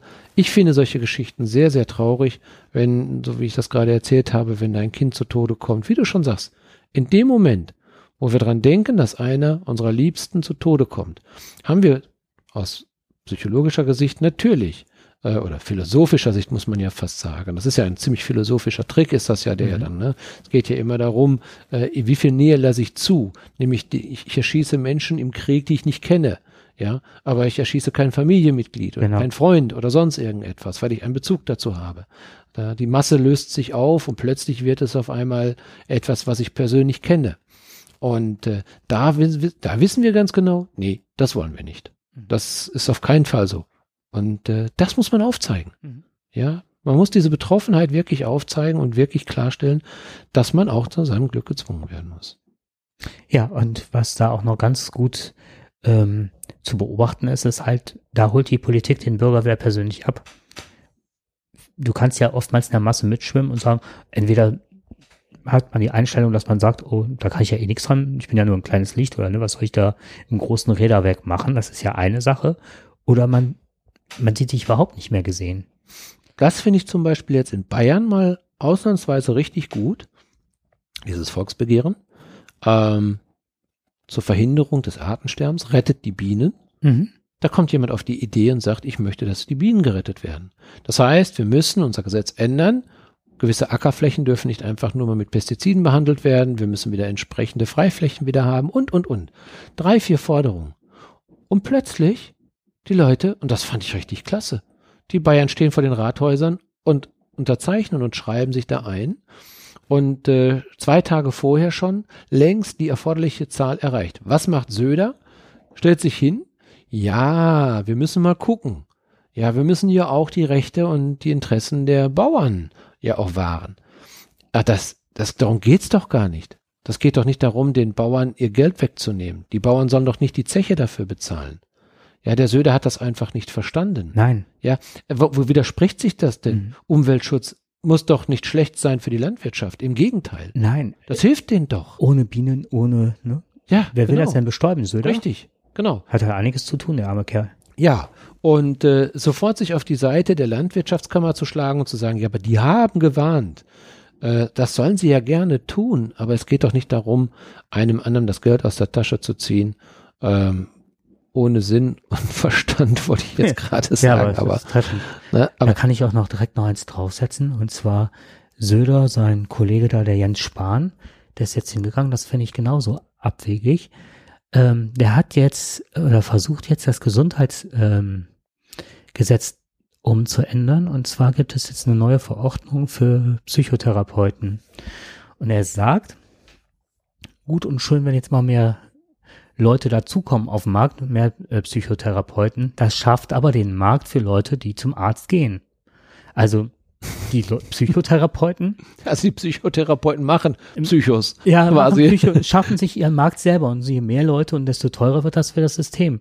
Aber anstatt zu sagen, es sind so, lang, so viele Leute, die auf so lange Wartelisten äh, stehen, ja. wo du dann Leute, was weiß ich, die als Tierärzte haben, vielleicht ein Alkoholproblem und gar nicht mehr mit ihrer Lebenswirklichkeit klarkommen, weil sie überarbeitet sind, Burnout haben und wirklich einen guten Therapeuten mal brauchen, um ihr Leben zu strukturieren, neu zu überdenken, neue Perspektiven sich zu schaffen, anstatt vor die Hunde zu gehen. Das sind doch auch gerade die Leute, äh, am Schluss auch ist das auch ein Wirtschaftsfaktor, ob ich eine gesunde Bevölkerung, auch eine psychisch kräftige, starke Bevölkerung habe Ne? Also wenn man das mal überspitzt, aber das ist fast auch schon zynisch gesprochen, aber wie kann ein Mensch so sarkastisch zynisch sein und hingehen und sagen, wir schaffen das ab und er möchte auch nur noch, dass Spezialisten, wenige Spezialisten dann sagen, ob jemand krank ist oder nicht.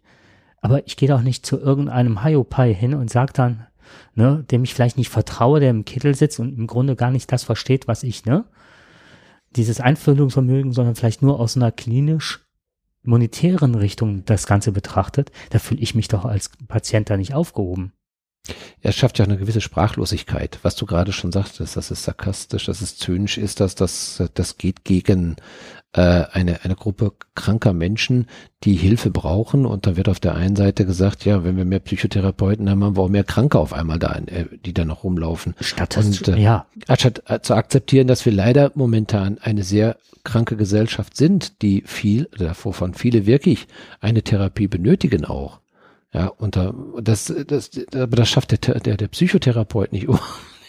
nicht, nur weil er jetzt da ist, wenn wir mehr Psychos Das haben. gleiche Argument haben die damals bei den Förderschulen gebracht, dass die Sonderschullehrer, Förderschullehrer, früher Sonderschullehrer, heute Förderschullehrer, ah, okay. sich ihre Schüler ja. selber schaffen. Genau. Jetzt passiert Inklusion und die Schülerzahlen steigen, derer, die Förderbedarf haben. Und wir sind ja gar nicht mehr so im Markt. Interessant. ne? Das ist, ja. Inklusion schafft äh, Behinderung. Ja, also das ist meine Aussage. ne? also, ja, das, das, so, das so zu mhm. betrachten ist schon, das ist auch wieder sarkastisch. Mhm. Kann man nicht anders sagen. Aber du siehst, äh, wie man in der Politik argumentiert. Ne? Wie, ich bin mir nur nicht so ganz sicher, ob man bei, ob diese Menschen nicht eventuell Hilfe benötigen eines ja, ich meine, der, der Spahn hat ja auch damals irgendwie gesagt, ja, wieso sollte man im Rentensystem oder irgendwie was ändern? Äh, Mutter war ewig zu Hause, Vater war arbeiten und er hat es ja auch geschafft, dass Mutter äh, gut leben kann. Ja, ich meine, von welchen Bedingungen geht er aus, ne? Wenn ich dann meine Tante sehe, die ihr Leben lang nur geputzt hat, in Anführungszeichen nur, und das fast bis 75 oder 76, damit die überhaupt noch, die jetzt teilweise Gemüsesuppen isst, weil sie sich nur selten das Fleisch leisten kann, hat, ihr Mann hat ewig gearbeitet, 50 Jahre, keine Ahnung, und dann verarmt und dann stellt sich ein Jens Spahn hin und sagt diese Sätze über eine mittel- oder wohlhabende Familie. Naja. Also Thema Grundrente, ne? Das ist wieder dieses typische Beispiel, ne? Wo man auch mal wirklich sagen muss, wenn jemand wirklich so lange gearbeitet hat, den können wir doch nicht einfach nach, nach also mit, mit 76 noch arbeiten lassen. Äh, irgendwo muss das doch. Ja, genau. Eben. Was ist das für ein Menschenbild, ne? Ich hatte, Gerade wenn das von solchen Leuten kommt. Ich hatte jetzt von einem schwerstbehinderten Kind gehört, dass Arbeitskollegen, ich bin jetzt ganz vorsichtig, ne, also, ne, möchte jetzt nicht zu weit mich aus dem Fenster legen, gesagt haben, ja, das Kind wird aber nie zum Wohlstand der Gesellschaft beitragen. Wie kann man Wohlstand anders definieren? Wohlstand ist auch, oder ein lebenswertes Leben ist auch für mich, wenn ich durch solche Menschen äh, in meinem moralisch-ethischen Verhalten. Also da bewegt sich einer ganz auf wirklich sehr, sehr dünnen Eis, wenn einer so etwas sagt, wenn wir darüber nachdenken. Das war der Satz welcher, Woche, wo ich gedacht wer, habe. Welcher Mensch wertschöpfend ist Und das weiß ich, das ist ja nun mal in der Industrie und in der Dienstleistungsbranche ist das ja bei uns auch ein großes Thema. Ja, alles wird unter dem Thema wertschöpfend gesehen. Aber wenn wir den Menschen jetzt da reinnehmen, ob der Mensch jetzt wirklich wertschöpfend ist an der Stelle und äh, da, dann kriegen wir eine Diskussion oder dann, äh, dann sind wir nicht mehr weit von 1936 entfernt. Ja, und ich sehe uns mittlerweile schon ein Stück weit in den alten Fabriken in Birmingham oder sonst was unter kläglichsten Bedingungen. Nur wir haben einen sehr modernen Anstrich dabei. Ja. Aber ja, ähm, wir, merken, wir, wir kommen schon wieder in diesen Bereich rein, wo wir uns schon wieder aufregen. Ja. Ähm, ich glaube, da müssen wir wieder zurück. Wir müssen mal wieder schauen, dass wir wieder äh, in die Bereiche reinkommen, wo sich andere darüber aufregen können. Ja, Ankertau. Da regen wir uns nicht drüber auf. Genau, das stimmt. Über unser Bier, was wir heute hier haben, das habe ich mal mitgebracht. Ja. Ankertau, ne? Da gibt es eigentlich Fassbrause von und äh, das ist jetzt ein Pilsener, auch mit 4,8 Prozent. Premium, nordisch, herb, unfiltriert und sieht schön aus. Bügelflasche kann ich, kann ich nur sagen, sieht schick aus und schmeckt auch gut. Leicht ja. bitter. Ne? Leicht bitter, aber. Also nordisch, ne? Kann ja. man sagen, ne? Ein, ein, schmeckt sehr gut. Ja, finde ich auch. Prost. Prost. Und äh, wenn wir wieder von unserer obligatorischen, wir wollten das ja mal wieder einführen, ne? Ja, eigentlich schon. Ne? Bierbewertung. Von 0 bis genau. 10. Oh, eine 8 würde ich schon sagen. Eine mhm. 8, ne? Also wir müssen ja noch ein bisschen Luft nach oben haben, ja, aber. Ich hätte auch so 7 ja, gesagt, so liegt aber auch schon, wie gesagt, im, im oberen Feld. Ja, würde ne? ich mir auch so wie, wiederholen. Ja, sieben, acht, können ja. wir uns drauf einigen. Gut. Prima. Wie sieht's denn aus mit unseren Nonnen und mit den vielen? Ich finde das total witzig, dass du das Thema anbringst und ich habe auch ein ähnliches Thema. Ja, ich hatte nur gedacht, als Franziskus das so mal auf Anfrage mal so locker mal so raushaute, ja, waren ja nicht immer nur Kinder, die da mal, ne, die da mal so ein bisschen angefasst worden sind. Ne, wir haben jetzt leider auch noch ein paar Nonnen, einige aus dem klerikalen äh, äh, Sexshop bedient worden sind. Entschuldigung, aber da fehlen mir auch wieder die Worte und es sind Tausende. Es sind Tausende. Ich frage mich nur, was hat die Kirche in den letzten 40, 50 Jahren alle, also was haben die da gemacht? Das ist ja, also vom Freudenhaus kann man ja nicht reden, ne? Also das ist aber, nee, es ist, das wäre jetzt wirklich despektierlich, aber ähm, was die da teilweise Menschen angetan haben und wie lange, wie lange sie das unter dem Deckmäntelchen der Kutte gehalten haben, der kirchlichen Kutte gehalten haben. Und da fällt mir das ein, was du schon angesprochen hast. das, für, die, für die Zuhörer jetzt. Viele kennen ja den, den, diese, dieses schöne Püppchen, das oft auf Tresen gestanden hat. Dieser Mönch mit der Kutte und der Kopf äh, flexibel, den konnte man unten rein, also oben reindrücken und unter der Kutte kam das beste Stück nach oben. Ja, also ähm, so ähnlich schwebt mir dieses Bild. Das ist zwar jetzt eher lachhaft, aber ähm, es ist sehr ernst gemeint. Und da glaube ich, äh, die diese Figuren geschaffen haben, mittlerweile glaube ich nicht mehr einfach, die wollten sich einen Spaß erlauben. Ich glaube, da stand viel, viel Ernst dahinter. Die haben schon gewusst, wie es hinter den dicken Mauern zugegangen ist. Und äh, dass das alles nur so kleckerweise rauskommt. Mhm. Und das nur so auf, auf äh, Anfragen jedes Mal rauskommt, das ist doch keine echte Aufarbeitung. Ne? Also ich meine, das hat was, ich mit, find, also, wenn man das Geschlechtsteil als Gemächt betrachtet und das Wort Macht da rausholt, dann kommt man dem ganzen schon sehr näher. Ne? ja, das stimmt. Ja. Ja. Aber ähm, da war ich schon, da war ich schon wieder geschockt, dass ähm, ich, man denkt ja immer, naja, jetzt ist ja mal langsam Friede in der Kirche. Sie bereiten das auf und dann kommt der nächste schon. Also mittlerweile habe ich den Glauben an die Kirche wirklich äh, doch fast komplett mhm. verloren. Also zumindestens an die Institution, an diese Einrichtung. Und wenn die nicht langsam reinen Tisch machen und äh, auch die Menschen ähm, denen die Hilfe zuteil werden lassen, die dadurch betroffen worden sind. Und das wirklich auch ganz klar, ehrlich und öffentlich und transparent. Ne? Das muss geschehen, sonst ist da nichts glaubhaft und, in der Geschichte. Und wenn man das Ganze betrachtet, ist es ja immer noch so, ähm, ich habe dann mal irgendwann einen Bericht gehört, dass ja auch ganz viele ähm, in der Politik sich der Kirche ja sehr verbunden fühlen, alleine durch CDU oder sonst was. Und dass dieser diese Macht der Kirche ja auch dann auch noch auf sehr viele Rechtsanwälte dann Mhm. ausstrahlt, die dann politisch aktiv sind und auch sehr äh, kirchlich verbunden sind, dass da auch da sehr wenig Aufklärung und Aufarbeitung erfolgt, weil das ja gar nicht weitergetragen wird an Genau. der Stelle. Ne? Mhm. Und ich habe jetzt, sucht sich gerade den, da, ach, Bernd Deininger ist Theologe und Chefarzt der Klinik für psychosomatische Medizin und Psychotherapie. Das war nämlich mein Artikel und er sagt, Mhm. solange Verteuflung und Verdrängung von Sexualität durch die Kirchen nicht aufhört, äh, wird auch äh, sexueller Missbrauch weiter stattfinden und auch äh, nicht zur Aufarbeitung kommen. Und er bezeichnet das wirklich, ähm, dass das unheimlich viel mit Macht zu tun hat. Und seine These ist halt, ähm, dass ähm, ich lese es am besten mal vor. Ich erlebe Christen, die wegen ihrer religiösen Bindung und der daraus entstandenen Über-Ich-Ideal in wahnhafte Zustände oder gar zu Selbstmordversuchen getrieben wurden. Und äh, meistens geschieht das durch die Macht ähm, der Kirchenmenschen über sexuellen Missbrauch, aber auch Strafe und äh, die durch diese Kirchenrepräsentanten ausgeübt wurden und durch diese Verdrängung von Sexualität äh, haben die ja auch mal ein schlechtes Gewissen und immer verfallen die der Sündhaftigkeit. Aber Sexualität ist ja auch eine Triebfeder der Kreativität. In allem ist ja ein Stück weit Sexualität, auch wenn das nicht als körperliche Liebe so ausgelebt wird. Aber in vielen Kunstwerken ganz viel wird, ist ja auch ein Stück dieser Kreativität oder de, der Triebhaftigkeit enthalten, verarbeitet, umgedeutet und, so.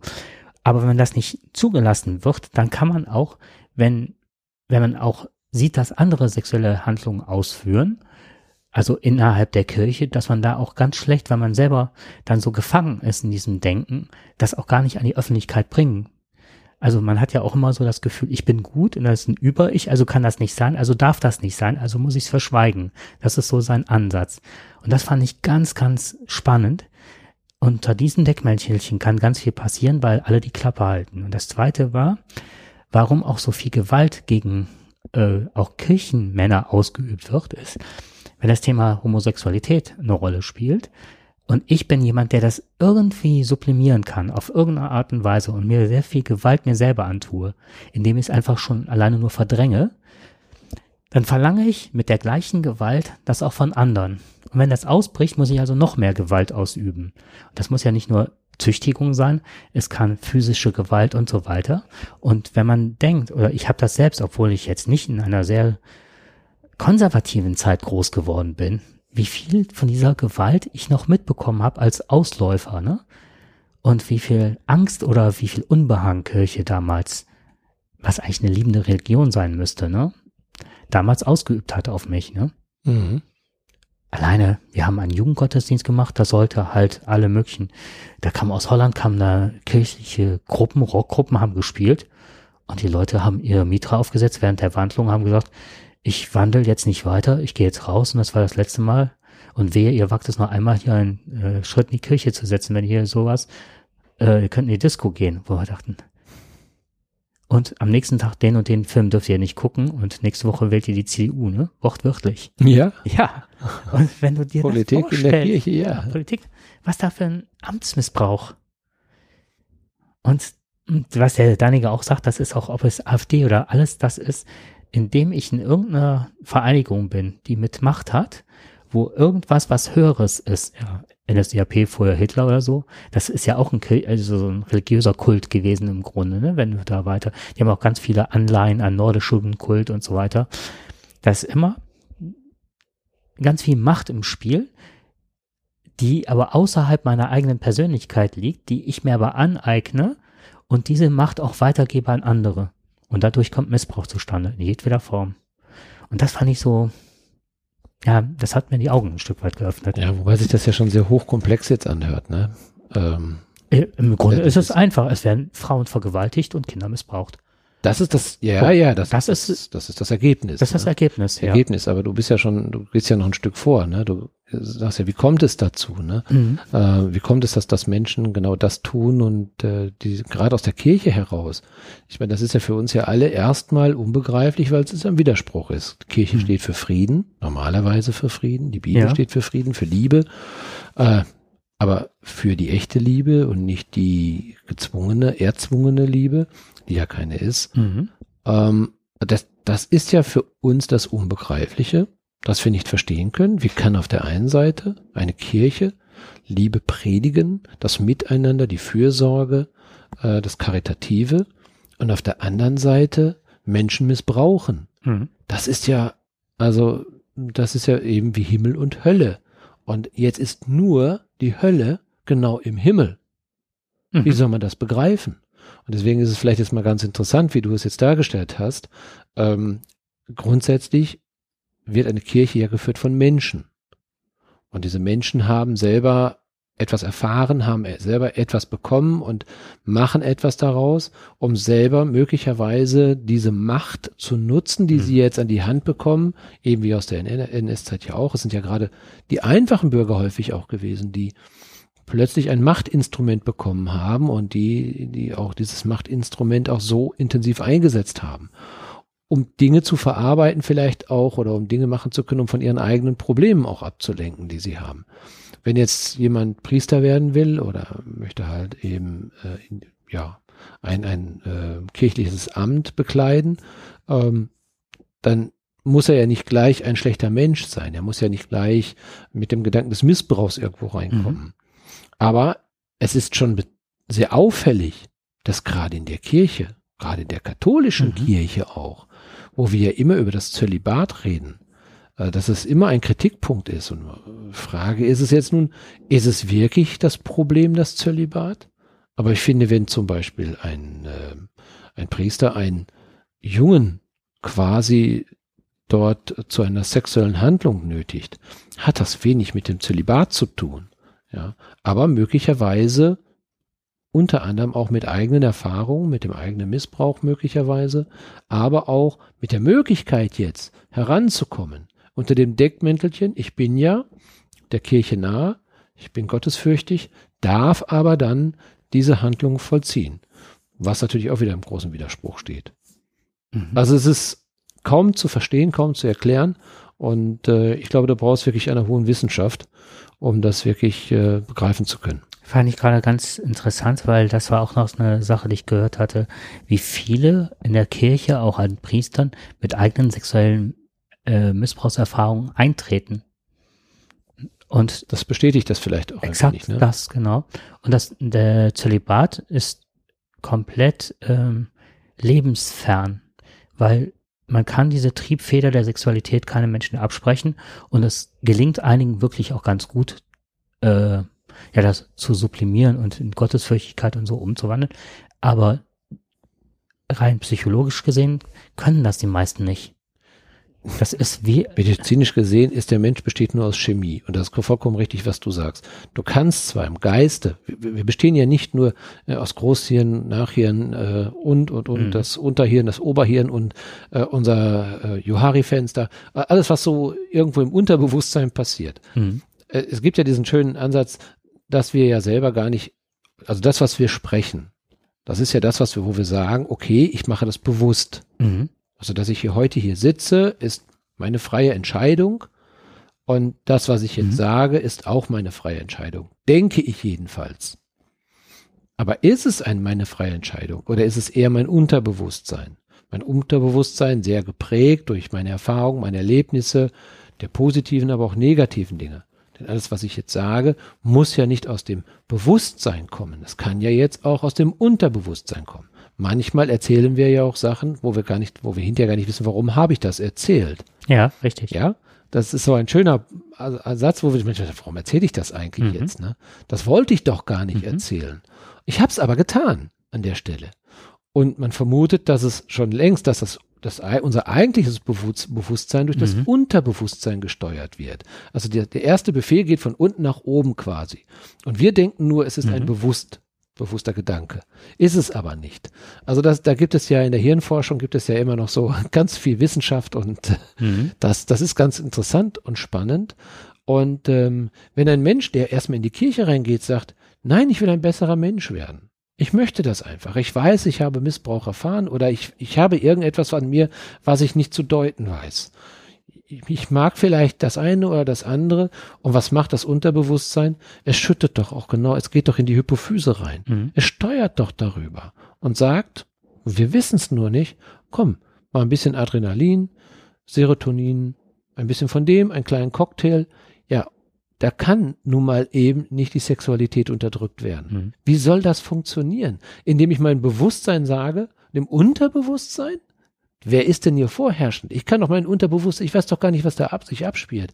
Also kann mein reines Bewusstsein, mein denkendes Bewusstsein, hat gar keinen Einfluss auf das Unterbewusstsein. Jedenfalls nicht vielleicht trainiert oder untrainiert. Ich weiß es nicht, aber so nicht. Und dann kann ich nicht hergehen, hey, schalt mal eben mal die Adrenalindrüse raus. Mach das mal eben. Das sollte mal jeder Mensch probieren. Das wird er nicht schaffen. Machen wir es auf den Punkt. Es ist nun mal so, der Mann oder die Frau, wer auch immer, jeder spürt Sexualität. Und da ist keine Ausnahme zu machen. Das kriegst mhm. du nur medikamentös hin. Mhm. Ansonsten ist es unmöglich, den Mensch von seiner Sexualität zu befreien. Oder vielleicht gibt es einen derjenigen, die sich ständig in Trance versetzen können.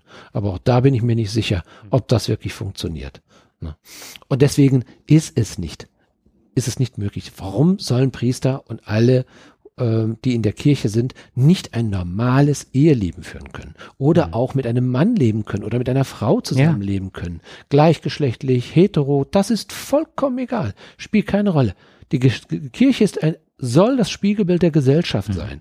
Und wir in einer modernen Gesellschaft sind nun mal so aufgestellt und wir haben darüber Gesetze geschaffen, dass es möglich ist, dass es machbar ist, was natürlich ist. Mhm. Und dass sich die Kirche dagegen wehrt, gegen eine Natur, das ist ihr größtes Problem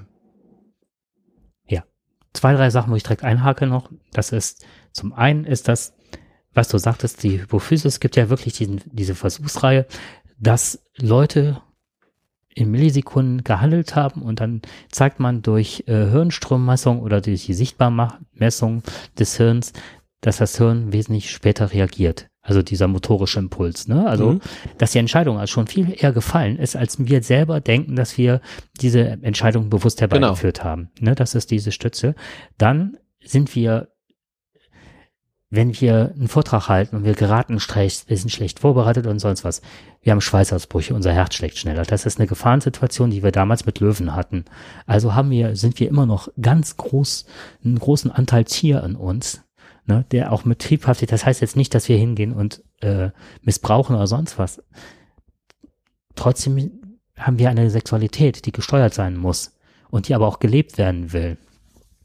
Dass sich das dann irgendwann Bahn bricht und wenn man sich da nicht unter Kontrolle hat und dass das dann passiert und gerade in so Extremsituationen wie Zölibat ist irgend, dass, dass das da passiert, ist nicht von der Hand zu weisen. Das ist, ja, ich, äh, ich mache mich selber krank an der Stelle, um das mal so perplex, ne? Also kriege ich da eine Psychose, eine Neurose, was kriege ich davon, wenn ich mich so kasteie im Grunde? Und dann habe ich noch zwei Sachen, die dazukommen. Ach so, in einem Film, der in einer Serie die heißt Fargo auf Netflix, sagte ein äh, Schwerkrimineller, der immer wieder alles aus der Tierwelt ähm, äh, argumentiert, warum er so ist und warum er Leute umbringt und so weiter. Und dann sagt er irgendwann, äh, wusstest du eigentlich, wie viele grüne, äh, wie viel, dass wir ein besonderes Vermögen haben, verschiedenste Grüntöne zu erkennen, mehr als alle anderen Farben? Ja, nur ich nicht. Ich habe eine Grünschwäche. Ja, okay. Gut, dann bist du schon auf der höheren Stufe der Evolution.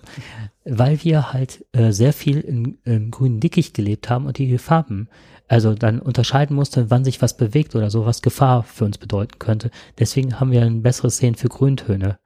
Und wenn man das bedenkt, ne, und sich das klar macht, aus welcher Hirn, ja, wir denken ganz viel noch mit dem Stammhirn, ne? Mhm. Oder Atmung, alles läuft, läuft das Stammhirn, so. Und jetzt kommt, weil er die Macht hatte zu bestimmen, was gut und schlecht sei, ohne dass man dies in Frage stellen durfte, denn er leitete seine Macht von der Allmacht Gottes ab, also der Priester. Teilhaber großer Macht, das ist jetzt egal, ob Nazis, ob ne, egal was. Also ich möchte jetzt nicht unbedingt Kirche und Nazi vergleichen. Es geht nur in dem Begriff oder der Teilhabe von Macht. Teilhaber großer Macht nehmen sich als auserwählt wahr.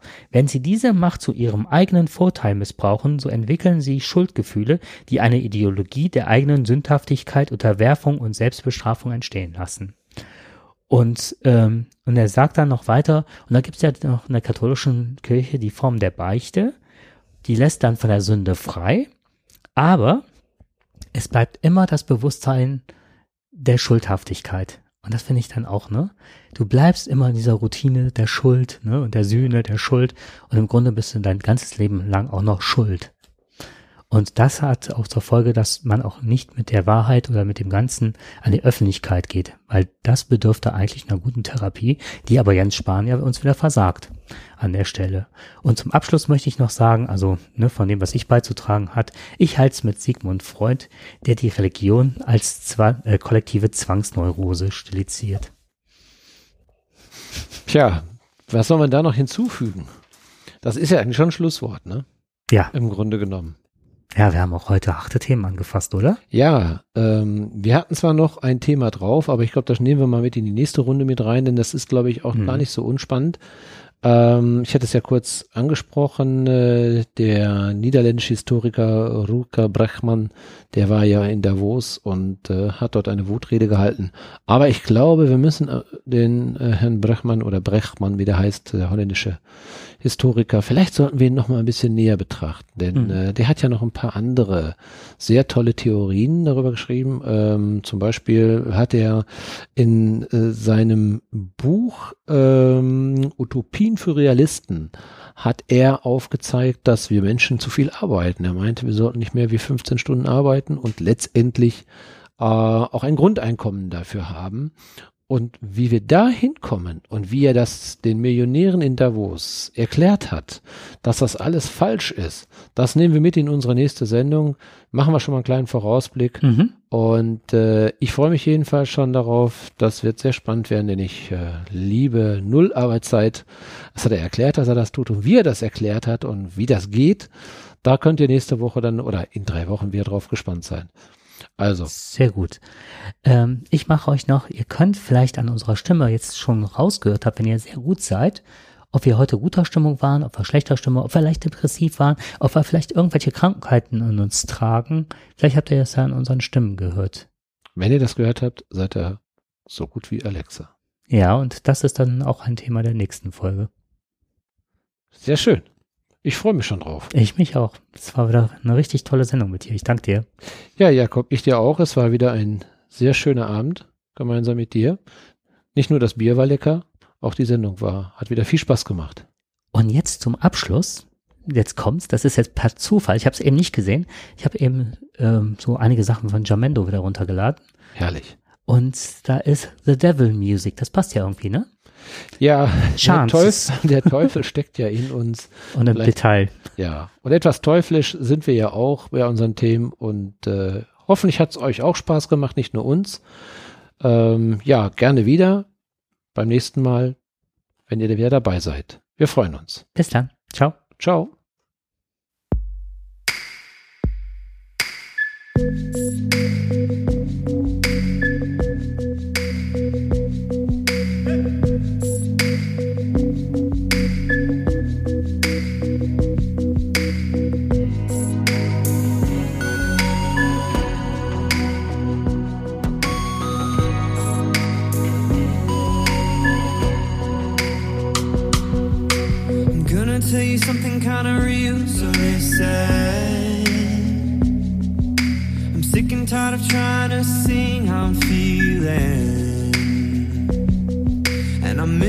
Feeling like I am alive when I'm singing.